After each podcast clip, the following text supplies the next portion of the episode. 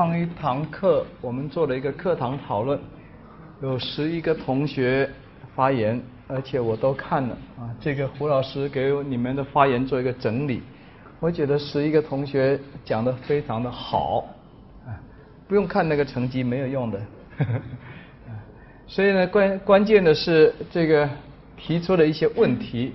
这些问题呢，有一些可以解答的，我解答；不能解答，我们留着以后上课的时候接着说。建立三省六部制的重要性，这个今天马上就要讲了。呃，六部和九市是不是重复？这个也是今天要讲的。下面这个地方行政制度改革、府兵制改革、选举改革，我们准备今天这个课都要讲。他又提出了这个隋文帝和女儿杨丽华的关系，这个读书读得很细，我很吃一惊。读什么书的呢？哎，这位同学，读的哪一本书跟杨丽华的关系？啊，嗯，呃，李白和唐玄宗这个是唐史的啊。呃，君主与庶族结合，以摆脱世族的影响，是否导致？后世君主专制的源头，这有这是一个很好的问题。不过呢，使用的这个词汇我已经很久没用了。这是中国以呃很长一段时间在论述中国古代史的时候经常使用的。呃，这个词汇的来源呢，是因为我们呢在有一段几十年内，我们以阶级斗争为纲来解释历史。所以现在很麻烦，就是我不太开这个一些呃参考书给你们去读，因为这些参考书呢，它形成的时代，呃，大部分都是在这个阶级斗争为纲的这个时期，啊，特别是文化大革命以来，啊，到文化大革命呢，把阶级斗争为纲强化到很高的高度，因此呢，他就按照阶级来划分，这个阶级划分的。呃，很粗，非常粗线条。一个呢，肯定是呃，古代就是一个农民阶级，对吧？农民阶级和它相对的就是地主阶级。那么这两个阶级呢，就必然是矛盾的和斗争的。呃，后来就发现这个解释有问题，地主阶级里面也有它不同的政治派别，所以呢，再根据经济的情况来做一个划分，把这个。呃，经济地位、政治地位偏低的，就把它分为庶族地主。啊，庶族，这个庶族呢，就像那个呃多妻制的家庭一样，那小老婆生的孩子就是庶子，是吧？啊，庶族这这么来的。那么，呃，正妻生的孩子是嫡子，所以呢，就是世族地主。而这个世呢，又又有多种的写法，有写这个世世界的世。也有写这个事，也有写这个事，啊，也有写这个事，啊，等等无数种的写法，啊，呃，世嘛，世袭嘛，世世代代，这个世呢，可能更具有一种文化的味道，啊，中国讲士大夫嘛，啊，士不能不弘毅，孔子说的，所以这是从这个士来，啊，这个呢是当官，啊，这个是有权有势有势。所以这样子把一个上层分出来，就是一个士士族。那么和他对立的，我就说就是这个庶族。在这里面呢，其实我自己感觉很不妥啊。呃，经济地位、社会身份啊，不一定会必然带来对立和斗争。而中国历史上呢，往往是几个体制最平民阶层的人建立的朝廷，对平民最坏，建立的制度最烂，怎么解释呢？你说穷人翻身了吗？明朝就是个典型的例子，他社社会身份最低，是一个要饭的乞丐，但是他最会作践穷人，所以呢，政治学。又告诉了我们一条道理：穷人最会作践穷人，他懂得怎么治你。这个有时候呢，这个家世背景太好的，他想治那个农村的农民，他还真不会治，他没去过农村，所以这里面呢，并不见得就是必然。所以呢，我就觉得这样的划分有一个。把历史僵化掉，变成几个概念、几个框框，于是就直接去套。呃，你把这个人一抓出来，家世背景一查，好，他就是怎么样，这就变成了唯成分论。他的家庭怎么样，就决定了他怎么样，他的政治立场以及他的以后一切都决定了。所以这是后来你就看，呃，从呃大致上从八十年代以后，就越来越不采用。这样的说法了，不太而且呢，阶级这个概念呢，也基本不太用，呃，用到阶层更加细化，甚至在政治学上，我们更多用政治集团，政治集团就很复杂，它未必是同一种身份的，啊，有钱人和没钱人可以构成一个相同的政治集团，啊，不一定，有时因为是同乡可以构成一个。政治集团有时候因为同学构成一个政治集团，有时候是因为某种的政治目标，所以像这样子呢，这个问题呢，呃，有一个就是我们这些年来不太不太用啊，但是呢，他提出一个很好的问题，就是说，作为高高在上的皇帝，是不是和这个社会阶层比较低一点的？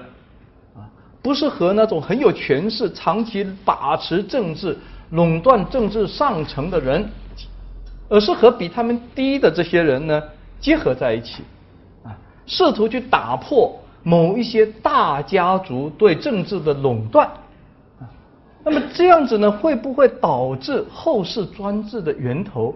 哎，这倒是非常值得我们去考虑的。啊，这个提出来问题呢，呃。有它相当的合理性，为什么呢？因为一种政治，它一旦固定下来，不管它是什么家族垄断不家族垄断，它形成了一种规矩，一种相互的制约制衡。现在你作为君主，你要打破它，你用什么办法去打破它？你是用一种制度性去打破它，用一种法治的手段去打破它，还是你要超越制度，超越法治？用自己的君主的权力去拉一批底下的，想往上爬的这种政治打手、政治爬虫，去拉他们来进行对制度跟法治破坏，达到改变这种现状，最终形成君主大权独揽，身边呢有一群政治打手，这种情况在中国历史上屡屡出现。我们这里就会看到，其实我们讲唐史的时候，第一个我们就看到，唐太宗就一直想建立一种制度，建立一种法治，制度和法治都是对君主权力的制约，但是呢，它是对国家长治久安的保证。到唐太宗以后，武则天他想夺权，他就要打破这种制度，所以他用什么酷吏？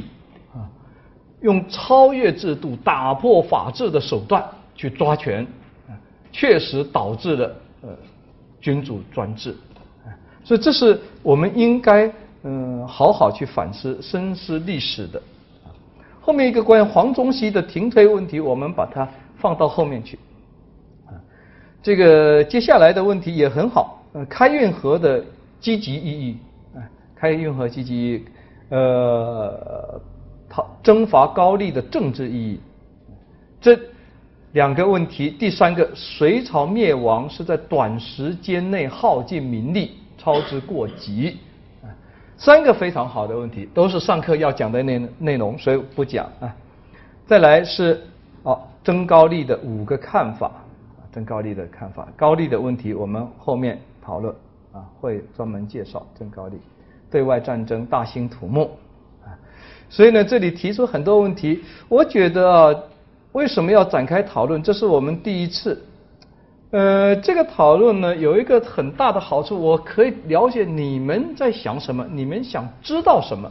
然后呢，上课的时候呢，把你们想的结合到课堂课程的内容里面，尽量的能够回答大家想知道的问题啊，把这个课呢，上的更符合你们的需要。好，那么这个这次的讨论我觉得很好，提出的问题特别好。啊，现在我们来上我们的课。我们这个课的时间其实还是非常的有限，很多问题都不能展开来。我们上一堂课讲到隋朝建立的这个过程，比较展开一点的讲有好处，大家记了解啊。因为有很多不展开的教科书，什么教科书都有。呃，我的课程呢没有指定任何的教科书，啊，因为我觉得任何教科书都不是很满意。啊有的好的篇幅太大，有的太薄的太简单，有的太太教条，有的太什么，总是不是很满意。但是呢，我觉得你们看哪一本都可以，因为每一本教材又有它很大的优点。我刚才说的它缺点，没说它的优点啊。基本的史实情况，它会有一个介绍。那么今天呢，在上课之前推荐一部书。上回是我王婆卖瓜是吧？推荐自己的书。啊，这一回呢，隋唐史这一段呢，呃，几部教材比较下来，呃，我总体感觉还是王仲洛写的隋唐史比较好。上海人民出版社出的那一套《中国通史》，断代史组成的《中国通史》，呃，王仲洛这一部写的比较好。虽然呢，它也是那个时代的产物，但是呢，它受那个时代的影响比较少啊。它的不适合作为教材，是因为它的篇幅比较大，上下两本。但作为咱们历史学专业的同学呢，自己阅读这个量是起码应该要看这么多的啊。所以这一部作为中国学者写的隋唐史，我首先向大家推荐啊。另一部书只能从参考意义上去读啊，是剑桥。中国史里面的隋唐卷，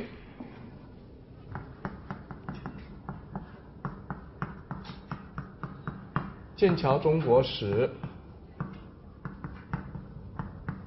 你们读这个隋唐这一卷，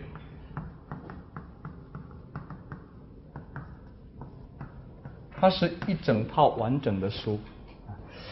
这个剑桥中国史是美国跟欧洲啊。研究中国史的学者做的一部书，这一部书呢，它大量采用日本人的研究，因为他在编这一部书的时候，存在两个问题，一个呢是中国学者的杰出的研究，在文化大革命基本上都被打入冷宫，啊，通通作为反动东反动啊，都不能读，啊，所以呢，外国和中国的交往基本中断。他没有办法看到太多中国的东西，也更没有办法和中国的学者交流，这是非常可惜的。因为那那个时代，从呃二十年代胡适那一批学者，一直到文化大革命，他们被禁锢起来，这批学者是非常优秀的，非常杰出的。啊我觉得他们的研究成果呢，比日本人、比任何一国的学者都要好。这是我要做的评价。我们今天呢，千万不要再被一些人蛊惑，跟着去读那些外国人的东西，把那外国人的东西捧为至宝。中国史是中国人的历史，我们比谁都了解我们的历史。啊我们不会这个羞愧到我们祖宗的事要别人来讲。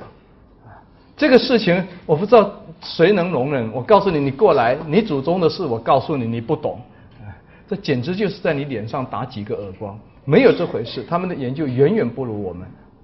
为什么会比我们好？就是因为文化大革命乱搞，因为政治迫害，他们没法交流，没法交流呢。美国人对中国史籍大量读不懂，好的研究接触不了。他走了一个捷径，采用了日本人对中国的研究。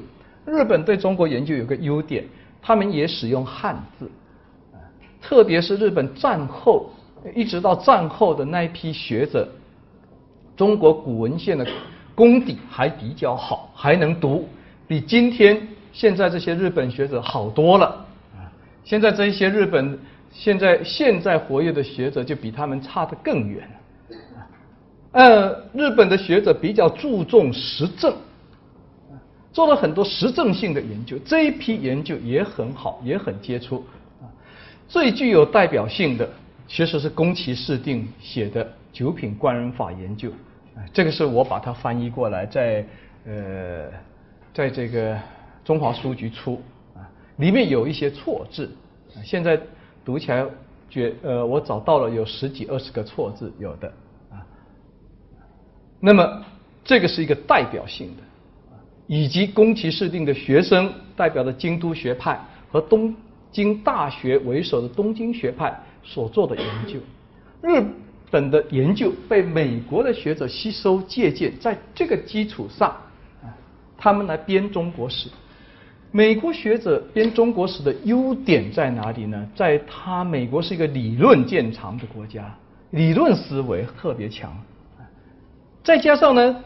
是从外面去看别的一个世界，这一点极为重要，它反差就很大。我们自己活在我们这里，我们对觉得我们对我们的历史很熟悉，但是我跟你讲，中国特点是什么，你就不熟悉了。为什么不熟悉呢？你就生长在中国这块土地上，你没有比较。如果你跑到美国去留学，留学他十年八年，你从美国来看中国，哎，你就发现中国的。特点非常明显，为什么？因为你是拿美国做参照物来比较，你跑日本去留学，你就拿日本做参照物比较，这一比较特点就出来了。所以美国人呢，基本上是一个从远处拿着望远镜来看中国，立足于美国和美国一比较，哎，他觉得有趣啊。再加上他擅长理论思维，用日本人的东西来，他就有很多。对我们呢，我觉得这部书最大的优点是有启发性，啊，有启发，而且它打开了我们思维的这个视野。我们的视野往往被我们自己给框住了，他把你打开，你就看着这个书，发现哦，原来这个事情还可以这么想的，非常的重要啊，特别是大学生。这个在学校里面要靠着满堂灌来上课呢，这个大学生肯定是很成问题的，学不好的。关键是自己去读，然后呢，有一个好的老师起最大的作用是帮着你把这个视野打开，在一些关节点上把你领进门。能做到这两点，这个老师你一辈子都会想起他。这个老师在这里，这个。口干舌燥的告诉你隋朝的特点：第一、二、三、四、五、六、七。隋朝成功为什么建立一二三四五六七？隋朝灭亡又是因为一二三四五六七。下课以后，我相信你肯定就忘记他了，你再也想不起这个老师对你有什么帮助，没有帮助，一点帮助都没有。所以这本书我推荐说，他在这些地方给你启发，但是你一定要很小心。虽然它采用了日本学者很实证的研究，但这里面也包含了许多的错误。用我们呃一种话说，就是包含了大量的硬伤啊，不是说可以讨论的，就是说这个我这一句话你这么理解，我这么理解，我们可以讨论，这是完全就是理解错了啊，硬伤的东西。但是我还是向大家推荐，因为这个呢比较开。打开大家思维。好，关于隋唐史的书，我今天又推荐两部啊，两部。这里今天已经把唐给包含在里面了。那么我们来讲隋。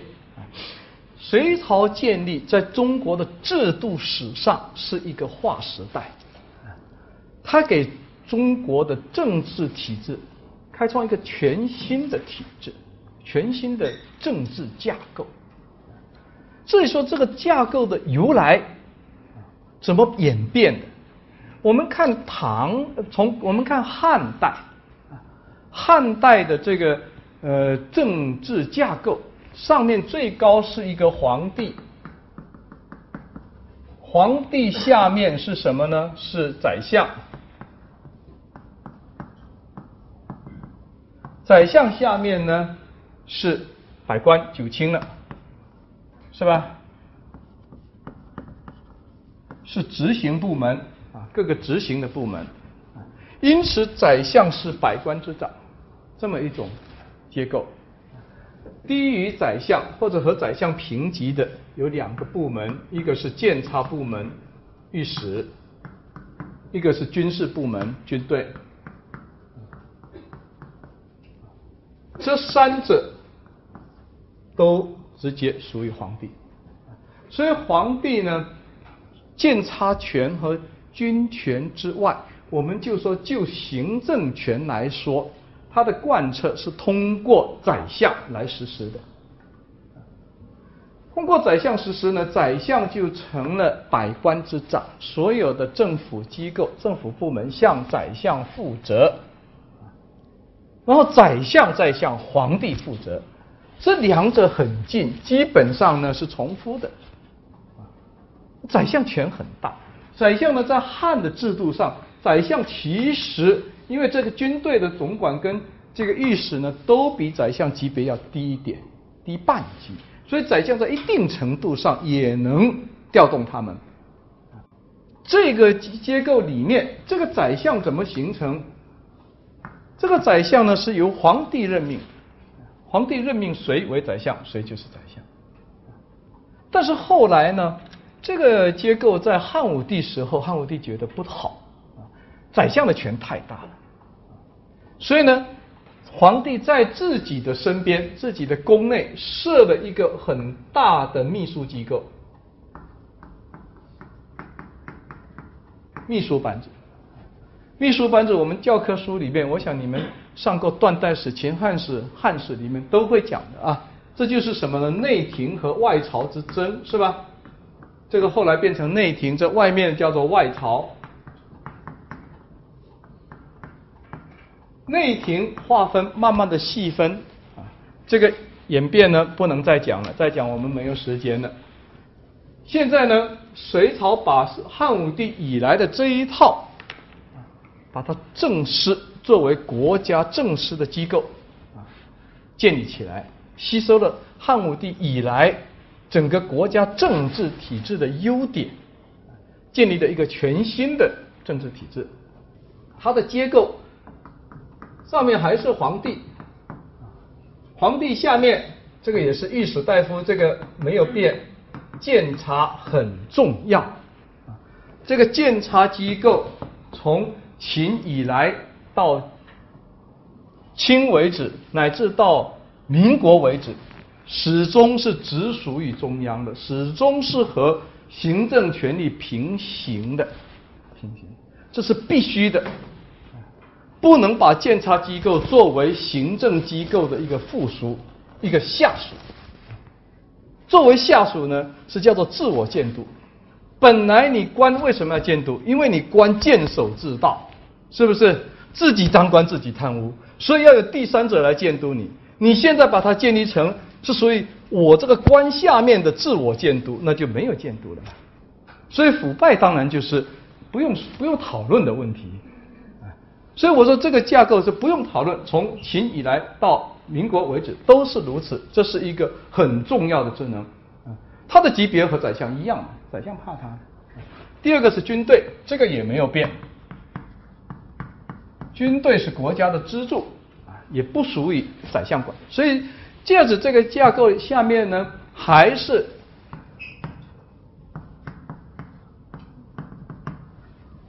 行政首脑。问题是这个行政首脑变，这个行政首脑变，他不再是个人，最重要的变化，他不再是个人。不是说我任命谁为宰相，谁就是宰相。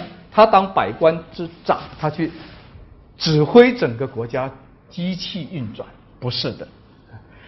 这个宰相呢，变成是一种制度性的东西。这个制度就是我们现在说的集体宰相。怎么集体法呢？他把它分成三个部门，这个分成三个部门：中书、门下。尚书，三个部门，这就是说，把一个宰相的权力一分为三，切成三块。切成三块呢，尚书这一块就是行政机构，最高行政机构。原来是丞相所担当的行政的权利在尚书里面。而尚书由什么人来负责呢？尚书由尚书令负责，第一把手，尚书令。在隋唐以来的制度里面，他把尚书令的品级定得很高。唐朝百官的品级基本上是从三品开始的，三品，一二品是皇族亲王，啊，封王的人。只有尚书令，他的品级是二品，所以他明显比百官的品级要高，权很重，整个行政的首脑。所以尚书令这个位置呢，实际上是这个不任命的。隋唐基本不任命，隋朝只任命了一个杨素，那是准备要。这个治修理他之前啊，把他捧上去的，当上去以后，他很快就死了，也不要修理了。唐朝呢，就任命了前面前期就任命了一个唐太宗，打天下，最后功高不赏，功太高了，没办法封赏，给他当尚书令，不管事，尚书的事你不要管，接着也该杀头了。于是他有玄武门之变，他先动手把他哥哥杀了，啊，当了太子以后当了皇帝，所以这个位置实际上是不任命的。不任命的尚书就有两个副职，平时就任命两个副职，啊，分左右，左和右，左右仆射，啊，这个发音比较怪啊，仆射不要念仆射。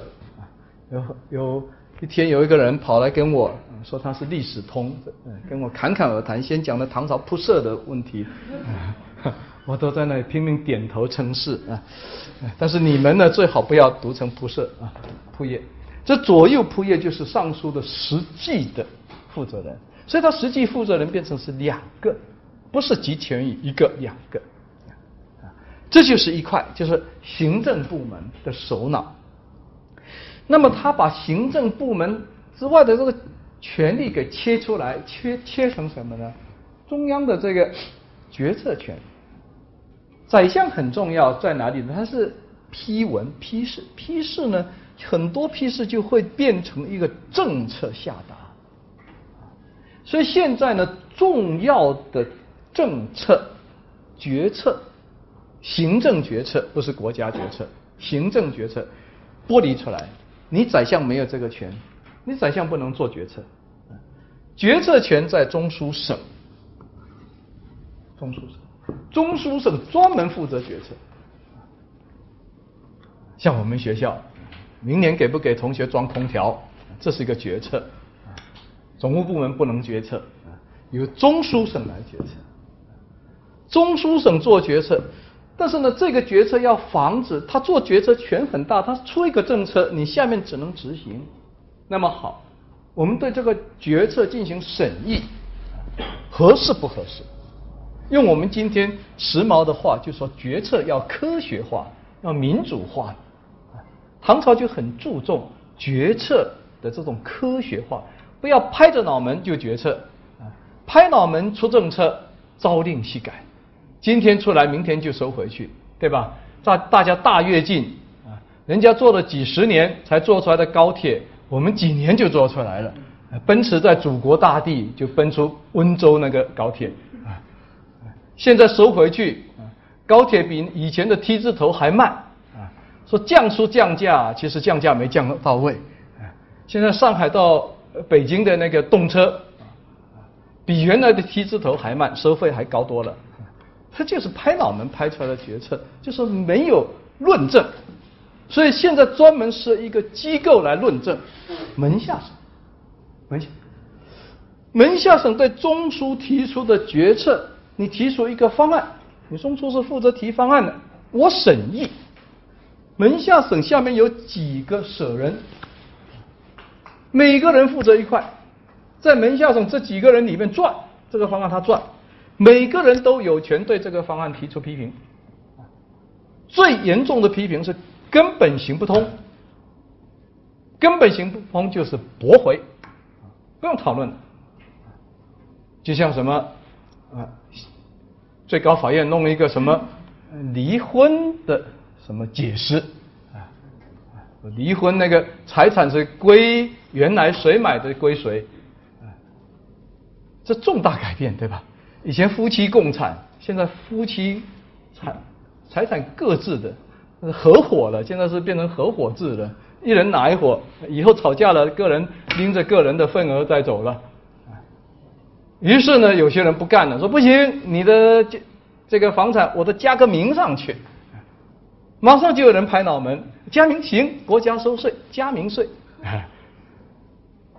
这就是又是一个决策，这个决策呢就被驳回了嘛，是这和民愤太大了，乱来，一个国家如果靠加名税能维持，这个国家也差不多山穷水尽了，所以驳回，这就是驳的权利。第二个是修改的权利，哎，这个方案基本可行，但是呢有很多缺陷，缺陷我们能不能把它完善？所以呢，我们就看门下省有两个权利：封驳的权，封和驳。不行的方案封起来，退回去重拟啊；驳呢，就是在上面就批了，个人可以批，批了以后呢。一个方案上面某个这个门下省的人，他批这里，那个批那里，批的一个一个方案，那个纸上呢批的花花绿绿的，啊，这叫做五花判事，五花判事，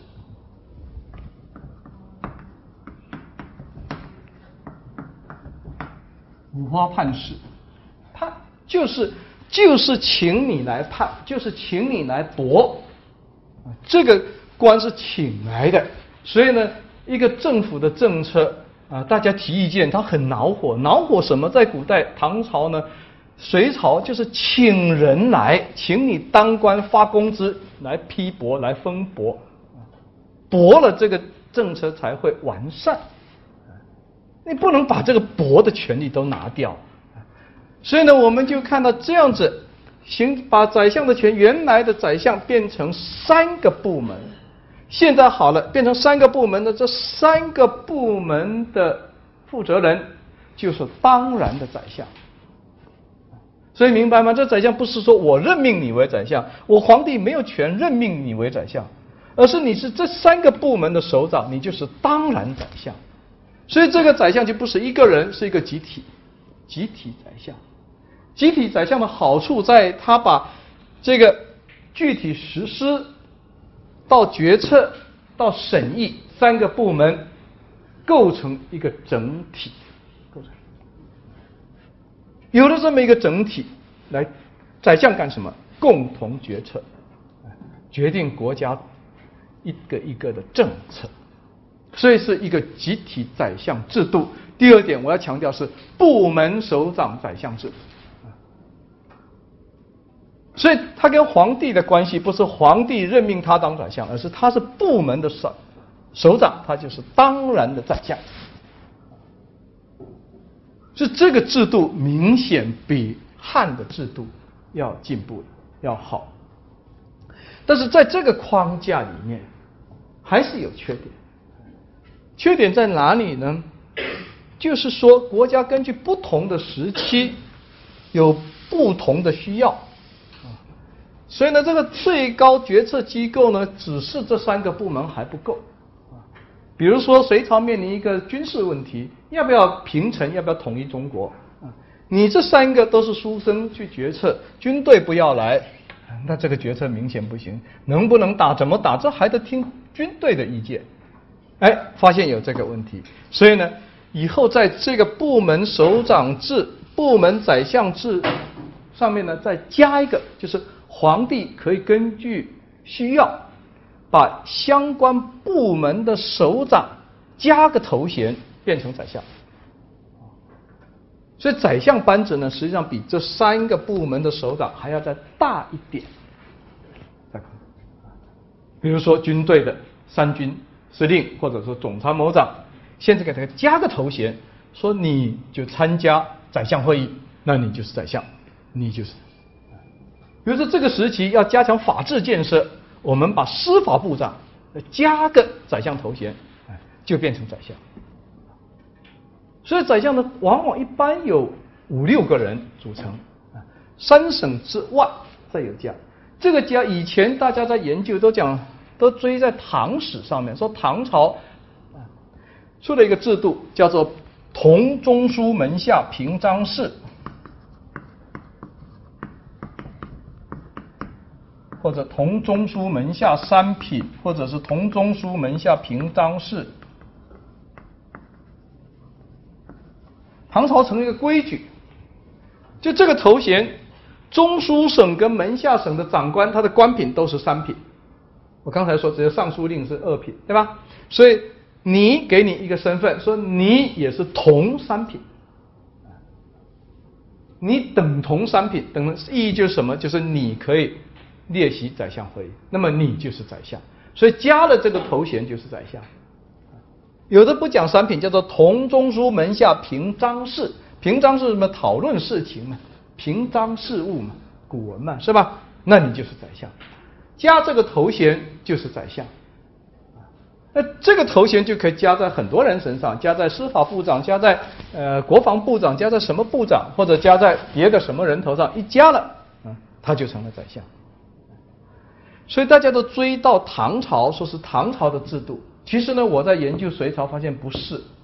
隋朝呢没有这个头衔，但是隋朝呢已经在三省之外加加一部分宰相进去，只不过他加的头衔没有固定化，唐朝把它固定化。那么我们注意到，这是第一个问题：集体宰相制啊，部门宰相制。第二个呢，它这个三省六部制的核心在于哪里呢？它的最大的优点在哪里？我们看这个图的时候，已经可以感觉到，让权力互相制约、互相平衡，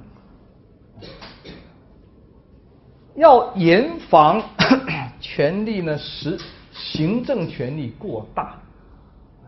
这是中国历史的一个大弊端。中国历史一直是行政权力过大，甚至到行政权力独大，甚至到行政权力压倒一切啊，把什么东西都纳入自己下面来。一纳入以后，权就完全大于法，权大于制度。这是从汉以来总结，一定要防止出现的。让它重复出现，这是历史的倒退，不是历史的进步，是一个大倒退。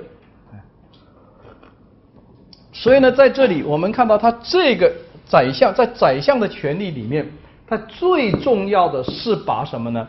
把决策和行政一分为二，是不是？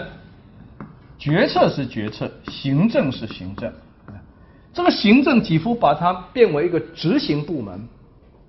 然后有一个决策，把决策拿出来，这基本上是一个决策和施政的分权。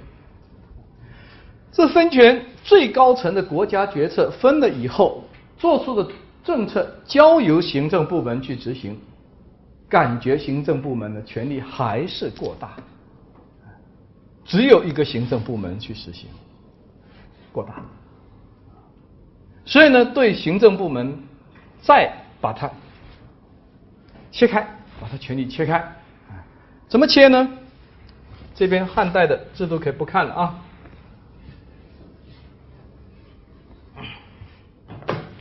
尚书省，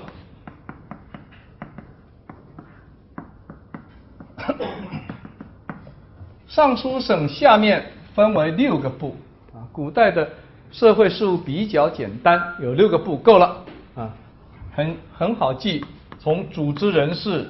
吏户礼兵刑工，对吧？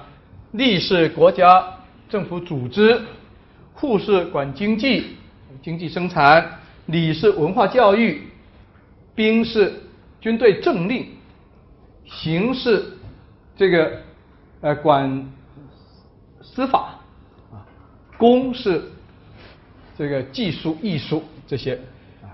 比较杂的部门都放到宫里面去，就六个部：吏户、礼兵、刑工。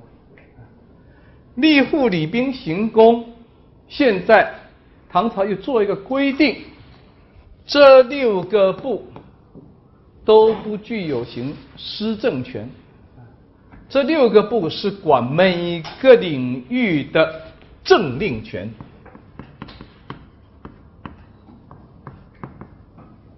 发布政令，每个部门，经济部门啊，准备怎么做？有什么经济政策出台？那么你制定政令，你不负责实行，不负责实施，政令交给下面的九卿来执行。所以唐朝呢，这个六部官员很少的，人数很少，可是九卿的人数很多，因为九卿是个执行部门，所以我们就看在具体的行政领域里面，他又把决策和施政又一分为二，可以说从中央最高的国家决策到中央这个。全国部门的某个领域的决策跟施政都把它分开，所以这就回答刚才有个同学提的问题，说这个九卿和六部是不是重复？是重复啊，但是呢性质不同，这是管政令发布政令，也就制定你某个具体部门的政策，这个是管实施的。就这么一层关系。我们来看唐朝这个制度呢，应该说在古代这个体制下面，它在体制内实行了最大限度的民主化。隋唐的制度，它在体制内就是皇帝控制的下面的这个体制之内，把权力进行合理的。平衡、制约、分这个分割啊，分割的核心就是要让决策和施政把它分开，要把它分开。所以呢，决策者不能当施政者。简单的说，就我们今天老说的，裁判员不能当运动员。裁判员当运动员，没有一个运动员能比得过他，对不对？自己吹哨子嘛。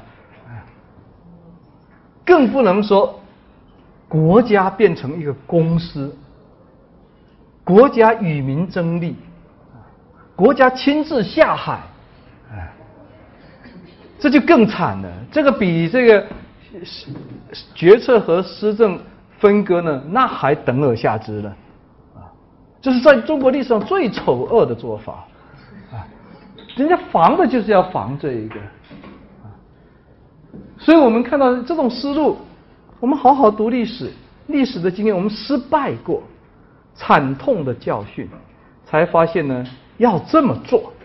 这制定以后，唐隋制定以后，隋唐一直往后，沿着这个路在走，啊，架构有不同的设置，这个思路没有变。所以你只看，一直到清为止，有大量的国家的言官，什么叫言官？建议官，就是专门来批评官员、专门来弹劾官员的。他已经有御史了，还不够，在这里面还是谏官、言官，再对官员强化对施政的监督，这样子呢，使得这个政治才能比较清明。可能防止腐败，腐败是国家最大的威胁。你们看中国历史，这个每一个王朝最后呢，都不是被底层推翻的，都是被自己用的官员蛀空的，啊，蛀到最后表面看起来很好，欣欣向荣，其实里面全烂。有哪一天矛盾一爆发，砰，轰然倒塌，像美国那个双子星大厦一样轰然倒塌。所以要防微杜渐，这就是我们说政令和执行的分权是六部和九卿的关系。这里面呢，就是刚才同学就很敏感的提出这个问题，所以我呃从北京回来一看到整理上来这问题，我非常高兴。我说你们提出来问题呢，水平都很高。这些问题为什么我刚才要给大家看，都非常的好。我有不好的，我看到好像上来的女生居多，是吧？男生要勇敢一点啊，不要都让女生这个独唱。那么这个。施政的这一块啊，我们讲到这里，把三省六部制把它介绍过去，一个图大家就可以看得清楚。这个唐朝呃隋唐它的三省制度，皇帝下面啊御史台在监察的尚书省啊门下中书啊还有呢军事是十二位大将军啊这里有九卿。九卿，这样子我们看到呢，在下面中央朝廷机构，那么在下面是州县、州县啊郡县，这么一个三省制。言官啊，言官的设置啊，那么重要的这里面有一个很权力很大的，就是中书和门下。中书门下呢是设在皇帝的身边啊，皇城、皇宫啊。皇宫里面设在皇宫里面，为什么呢？这个决策和皇帝的关系非常密切。皇帝作为国家的首脑，他无时不刻忧国忧民，所以也许他半夜想起了一道什么政策，马上就要起草，等到明天，呃，一觉睡醒就忘记了，所以呢，半夜也能把这个宰相叫过来，马上起草，所以呢。设在皇宫里面，设在皇宫，而他们又有这个见征之责。啊，见征，所以呢，又设左右谏议大夫，左右补缺，左右拾遗，分属两省，左属门下，右属中书，啊，设这么多的官，来防止皇帝出过失。皇帝一言九鼎，什么是律令？以前唐这个汉朝有一个会很会弄权的法官，大法官宰相，他说了一句很经典的话：前一代的皇帝说的东西就是律，现在的皇帝说的东西呢就是令，律令就是这样。已经已经死掉的皇帝说的就规定为律。活着的皇帝说的就是令，律令就是这么回事。所以皇帝呢，真的是一言九鼎啊。同学提出问题说，皇帝军权独大，没办法啊。古代体制就是如此啊。中国缺了一个比皇帝还高的权力，哎，这是我们和西方历史不太一样的地方，是吧？西方呢，还有一个宗教权力啊，宗教权力很高，甚至有一度啊，政权还。低于教权，皇帝要请教皇来加冕，啊，中国没有，所以中国这个皇帝从西周以来，天子从西周以来，那都是最大的。可是呢，到隋的制度下面，他给自己设了很多官，来防止自己脑门发热，啊，权力过大。谁呢？要加强对户籍的整理，在地这个全国的地方制度上面，进行了一个叫做“大所茂月”这么一个政策。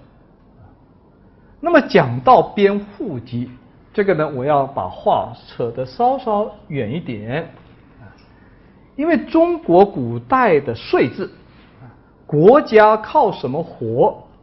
国家靠收税，要有钱嘛，哪怕是动物也都要成本。啊，没有钱连军队都跑光了，所以首先国家要收税，这个税怎么收，这就是大问题。中国古代一直是实行人口税，收税都是按人来收的。这就使得中国从古以来我们在国家体制上，国家这种管理国家、管理社会的技术方面，有哪一个是中国最强项呢？大家肯定会说到是专制独裁，是什么？政治的什么什么东西啊？都不对。在技术方面，中国独步于世界的最强项就是户籍制度，编户籍。这编户籍你可以一直追，追到什么时候呢？追到管子，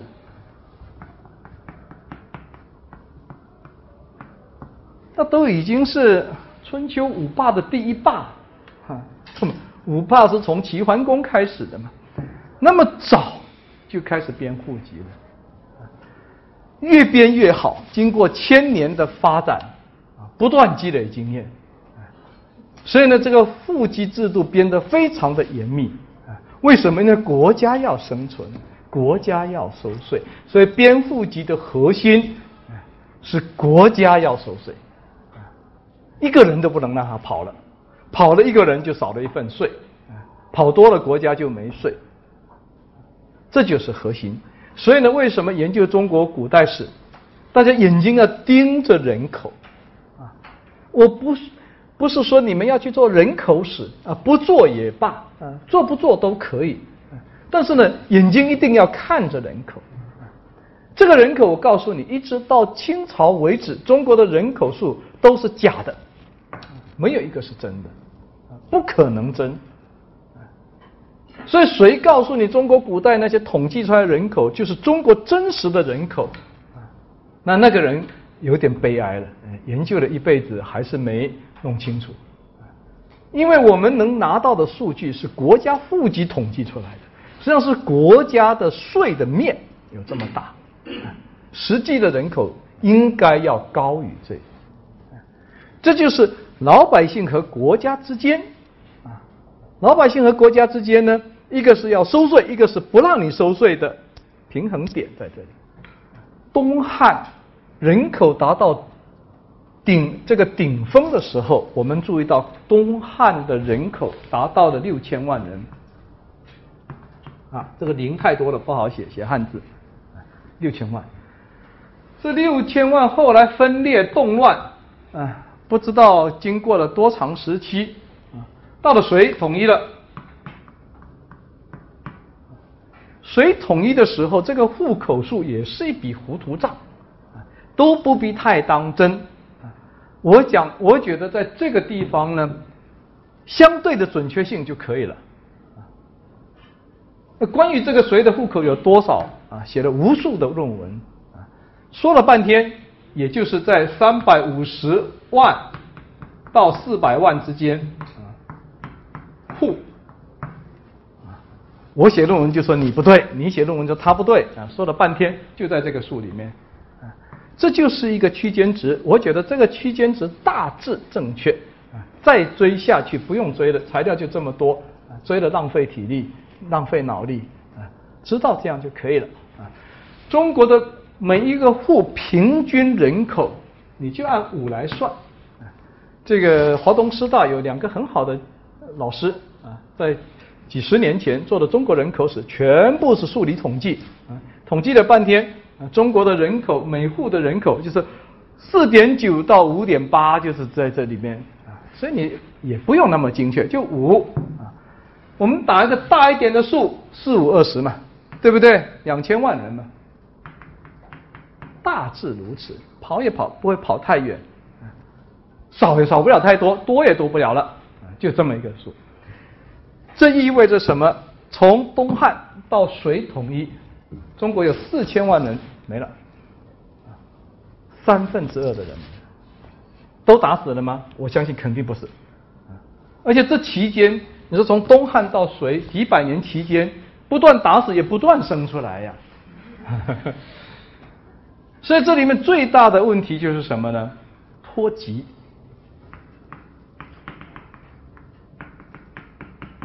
这不是人没了。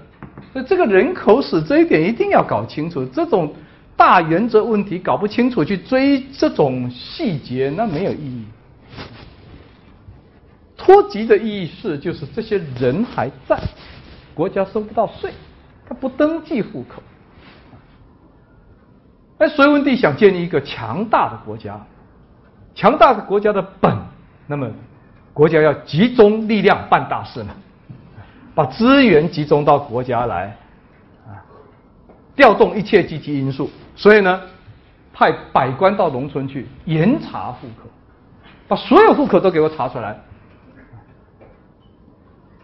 查出来呢，他就。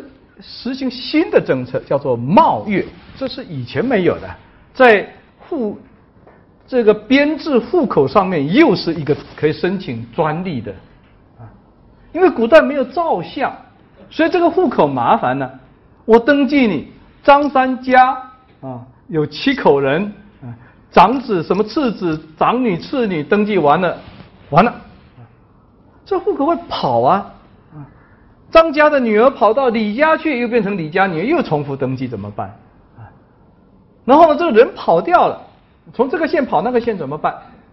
他发明了一条冒月，百官去，每个人去看他的相貌怎么样，看清楚长什么样，看了以后把它登记下来，这个人，这个左边嘴唇长颗痣。右边的眼右眼小了一点啊，这个鼻子长了一点，眉毛粗了一点，等等，貌月写在下面，这样看到某个名字，它的相貌特征就能出来，要防止你跑，所以这就看到隋朝的户籍呢，就做的比较细。啊，就古代里面在没有照相技术条件下，尽可能仿照相的技术。把你登记下来，这样子呢，隋朝大抓人口，不但是冒月，把很多呢动乱时期躲起来的人都找出来，登记到户口上，通通收税。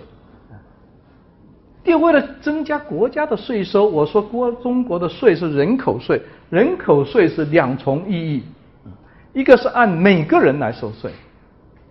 个人来收税，第二个是按户来收税，户。啊，一个按人，一个按户，两道。啊，户很重要啊，有一个户就有一个单位，有个单位就有个基本税，对吧？一户人就是一个基本税，然后户里面有几个人再来加啊，多大年龄的什么人加起来这个户的税出来，所以户越多。国家的税越多，所以不仅是抓丁，还要抓户，啊，两手都要抓，而且两手都要硬，啊，所以呢，户要把它拆，息户，隋朝实行了息户政策。息户什么意思呢？孩子男女成丁，古文里面的丁啊。不是男的意思，丁是年龄的意思，十八成丁嘛。女的十八岁也叫做丁，男的十八岁也叫做丁。所以我们看古代的户籍里面，男的叫丁男，女的叫丁女。丁就是个年龄，所以我们叫做成丁。男女成丁不结婚，那对不起，国家处罚，加双倍的税。看你敢不结婚，结婚马上搬出去，户口独立，不要跟父母合在一起，那这样子你就可以明白了，一家五口，父母两个，孩子三个，成丁就出去，变成几户呢？四户，是不是四户呢？原来是一个户税，现在四户税，啊，多好，税就上来了呀。那国家财政当然年增长率是很高的啦，啊，那国家就靠着这个税的增长率快速膨胀，或者你看一次查户口进账四十四万三千丁，新户一百六十四万一千五百口，查一次就查这么多，啊，这个。一个户里面五个人报三个的，给他查出来就多了四十四四十四万。跑掉的户口没有新把它编进去，就编了一百六十万，加起来这两百万就出来了，对吧？两百万多少税收？马上就出来啊！所以呢，这在这个基础上，国家在确定税怎么收，这叫做书基定样。首先，户口要编得好，编好了清楚了，男女老幼都搞清楚了。男丁多少，女丁多少，成家多少，不成家多少，然后做出一个样本来，统一的格式，不能各地编各地的，中央统一做一个格式，放到地方上，统通按这个执行，完全依照的。这一执行，隋朝的户口大增，书书记执法的，由国家来定。每年正月五号，春节还没过完，连休都还没完，已经开始上班了，对吧？初五哎，我们现在都闹闹的要到元宵，都玩十五天都不肯上学，那初五就上班。第一件税事情就是收税，对吧？县令派人到农村，一定要划分户等，这个户分等。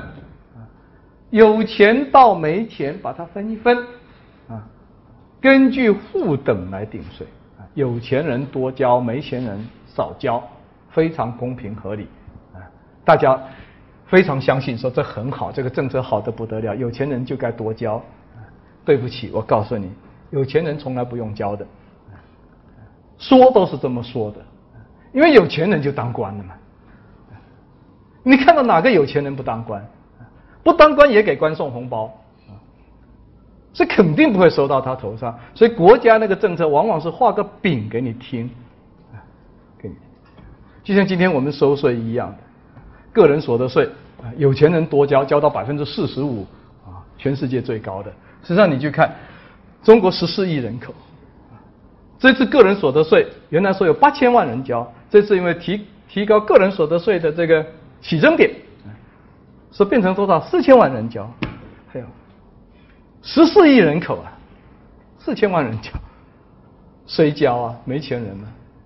有钱人跑哪里去？没有。所以这个户等划分其实呢也是个虚的，不太真，不要太当真。而且呢，乡村呢由乡村这些村长、里长去把它画出来，我们就看到。隋朝的人口数蛮发展的很快，前面说东汉从六千万到隋朝统一，大致上人口两千万。隋文帝统治天下，管理天下，总共管理了二十四年，对吧？开皇二十年，仁寿四年，加起来二十四年。二十四年以后，就是他儿子隋炀帝接着管，他儿子呢？呃，管了名义上就管了十三年，国家就崩溃了。所以隋朝头尾加起来三十八年，就在这个二十四年间，中国的人口又从两千万变为六千万，达到了东汉鼎盛时期。东汉这个。六千万是经过几百年才达到的，隋朝是二十四年达到的，你们数学都很好，人口增长的公式拿出来算一算，人口增长率多少？二十四年间两千万变六千万，你去算看看，养猪都没这么快，是这个人口呢，不是自然生长出来的。是人口很多不见了，国家把它查出来了，然后呢，国家强令拆户拆出来，还有包括不结婚克重税嘛，不结婚你必须结婚，你管你嫁谁，你给我结婚，不然我就收税，这样子呢，刺激这个人口快速增长，快速增长，这个数字出来，户口呢跟东汉一样的九百万户，六千万人，这个加起来以后呢，隋朝在二二十四年，一定要注意，这是一个二十四年最短的时间，他的财政在中国历史上无与伦比，他把所有的税都收上来。这个税收的程度怎么样？我们看，因为它呢，基础的国家基本的面是实行国有土地制度。这国有土地是国家对整个社会全面管理，国家全面介入，把所有的土地都作为国家土地来，那么把它分配给农民去耕种啊，叫做均田制。均田制好听嘛，啊，平均嘛。中国人都有平均的思想啊，希望我和你蛋糕一样大。好，我们平均啊，丁南八十亩地啊，每个十八岁啊或者二十岁，这个丁南也不一定要计较的那么细。每个朝代都在变啊，中国成丁的年龄也根据政治需要，打仗没有人十四岁就成丁了，这个 国家没有地分不出去。二十二岁才成丁，啊，到二十二岁我拖到二十二才分你土地嘛，所以这个东西是一个橡皮筋，这个橡皮筋的核心就是政治需要，啊，所以大致上我们一般说十八岁成年也差不多，你爱怎么想怎么想啊，考试一定不会考得那么细，你放心，啊，丁南八十亩，八十亩呢再授给你永业田二十亩，啊，口分田的意思。是这个土地是国家的，分给你，你到老了，六十岁或者五十五岁啊，这个也是一个橡皮筋年龄啊，哎，你要还给国家，这土地是国家的，到你退休你还还回来，另外有二十亩是永业田，你不用还了。啊，这就是你的，这就是。这样子呢，加起来一个男丁作为户主啊，这一定要结婚的。没未婚的拿不到这这么多田的。啊，已婚的作为户主可以拿到一百亩田，妇女可以拿四十亩田，那，这个年龄我就说这个年龄呢是这样子，呃，十八二十十八二十一啊都在变，有了这个这么多的土地，理论上有一百四十亩地。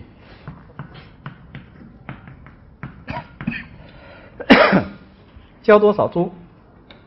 交租庸调啊！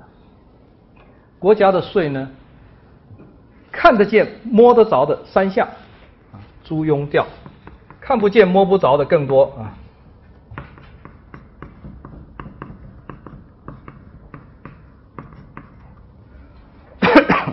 猪大致上二点五担吧。也是一个这个弹簧数据啊，大致上这个很低了。为什么很低呢？一定要注意，中国的这个国家的正税，有人开了一个头，很好的头啊，中国第一个平民领袖，而且真正想要为老百姓谋利益、做点好事的是刘邦。中国这个平民领袖里面啊，真正为平民做事的不多，刘邦是一个。刘邦上台，我不知道你们读过汉史、读过中国通史啊，都是一流的老师教你们的啊，你们应该记得非常清楚。刘邦的税是什么呢？三十税一，是吧？三十税一的意思，你就平均下去就是百分之三。大致上百分之三，三点三嘛，三到四。所以中国的正税大致上是维持在百分之三到五之间，这就是刘邦定的原则。刘邦定了以后，后面的人不好意思加了，加不上去了。你比刘邦还坏，那不好加了，就是维持。到曹操。记住，曹操呢定这个亩税，按亩收税，对吧？曹魏时代怎么定的呢？每亩多少呢？按亩来收，每亩四升，四升我们按一个最一般的产量我们都不去做精确的研究，这留给学者们去做啊。一亩打下一百斤粮食，一百升收四升，还是多少呢？百分之四，是不是？所以还是维持这个税率没变，百分之四。所以现在我们再去算，这是多少呢？二十五升，一百四十亩，还是这个数，还是。所以呢，这个正税的比例，所以这个数呢，哎，从有两担三担啊，总之在一个一个线上上下浮动。它就是基本上保持着这么一个税率，突破这个税率百分之四，就会被人家骂死了。这就是恶税，百到了百分之十，那就民不聊生了，水深火热这个词都用上了，是吧？那么这是一个猪这一块猪。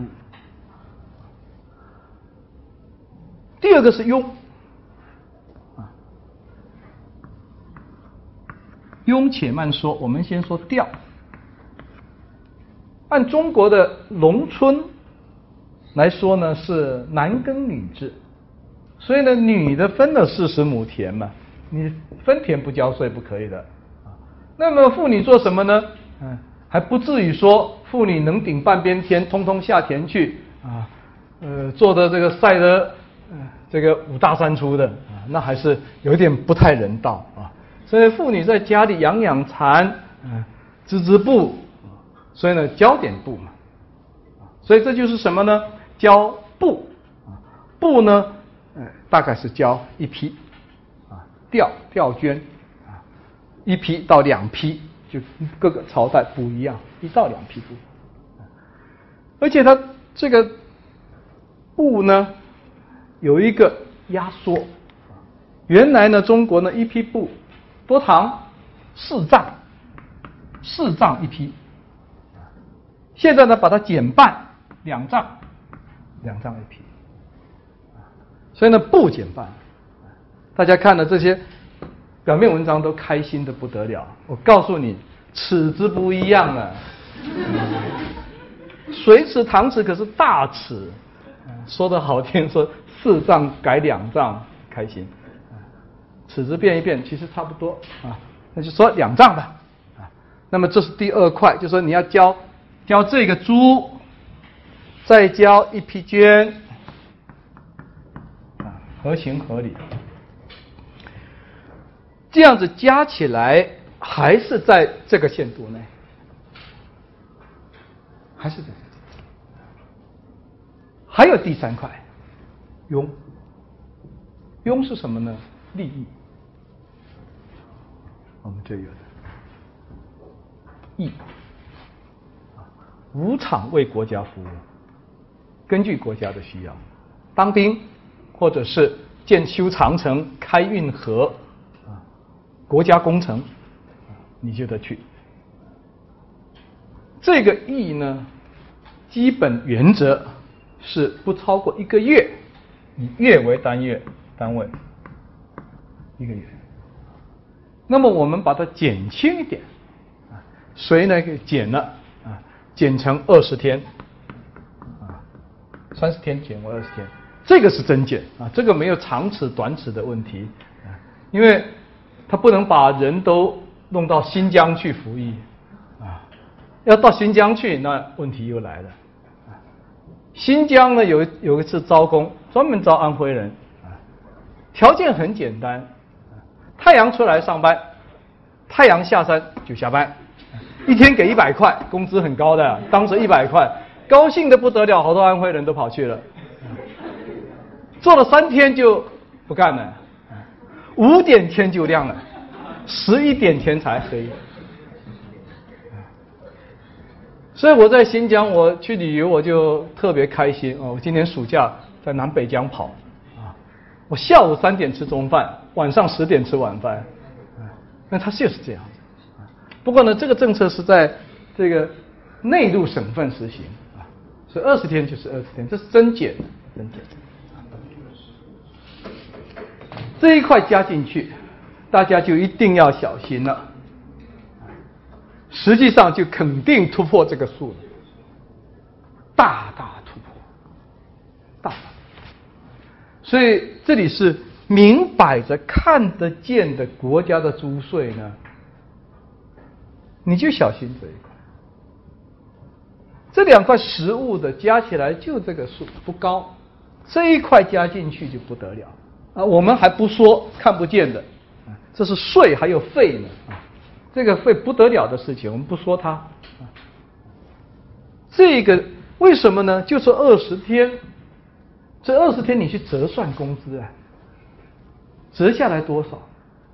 这二十天不是从你离家算起的，从你到达算起的，所以很可怕。你为什么陈胜吴广起义是吧？其实你从家啊，陈胜是个河南人是吧？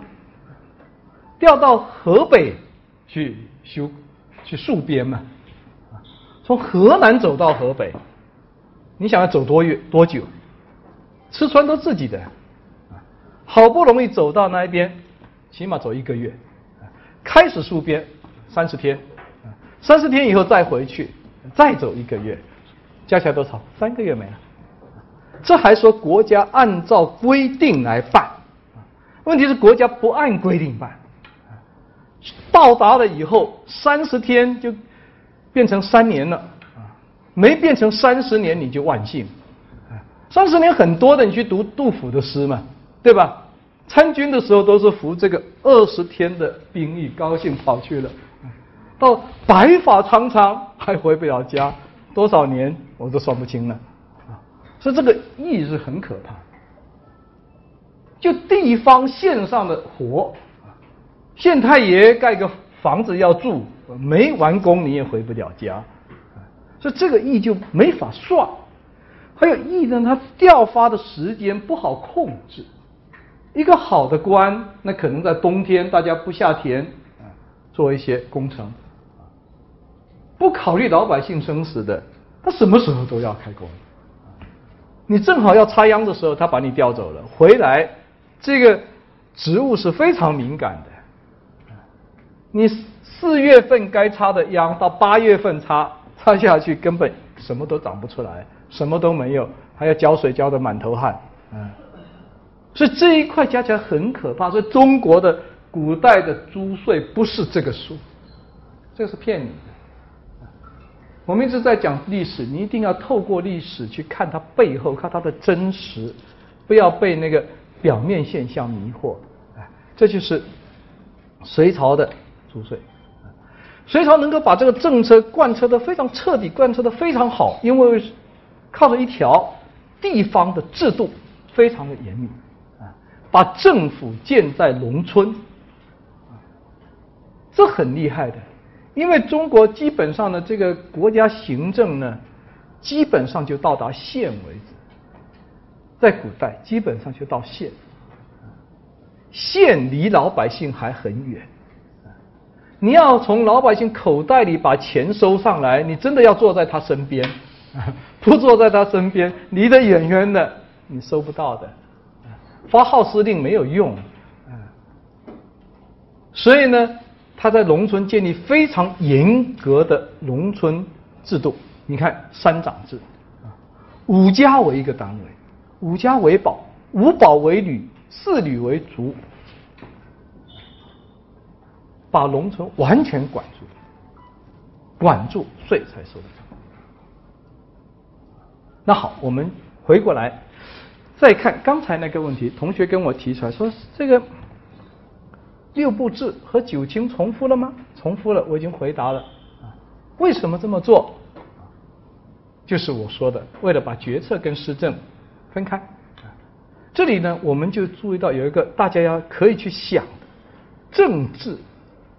有个很重要的方面，要找到一个比较好的平衡点。